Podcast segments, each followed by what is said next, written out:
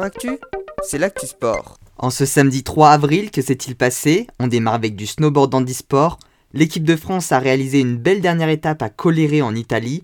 Sur les courses de ces derniers jours, Cécile Hernandez a remporté deux courses, Maxime Montagioni en a remporté une et s'est classé troisième sur son autre course, et Mathias Menendez est arrivé 6 et 7e.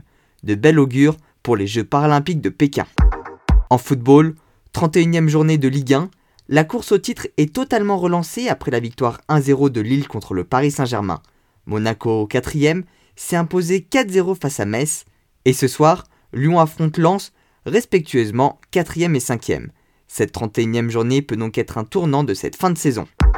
En basket, décidément Lasvel a du mal en Euroleague, les Villeurbanais se sont lourdement inclinés 87-53 sur le parquet des Russes de Saint-Pétersbourg. Enfin en rugby, huitième de finale de la Coupe d'Europe, Qualification de La Rochelle, victorieux des Anglais de Gloucester, tout comme Clermont qui a battu les Anglais de Wasp dans les derniers instants et qui affrontera Toulouse qui a fait tomber les Saracens. Les Toulonnais ont quant à eux été éliminés sur tapis vert suite à l'annulation de leur match, je vous en avais parlé hier. Du côté du challenge européen, Agen, toujours sans victoire en top 14 depuis le début de la saison, s'est fait éliminer par les Italiens de Trévise. Les Montpellierins se sont quant à eux qualifiés grâce à leur victoire face aux Écossais de Glasgow. Enfin, un mot sur le tournoi Destination féminin.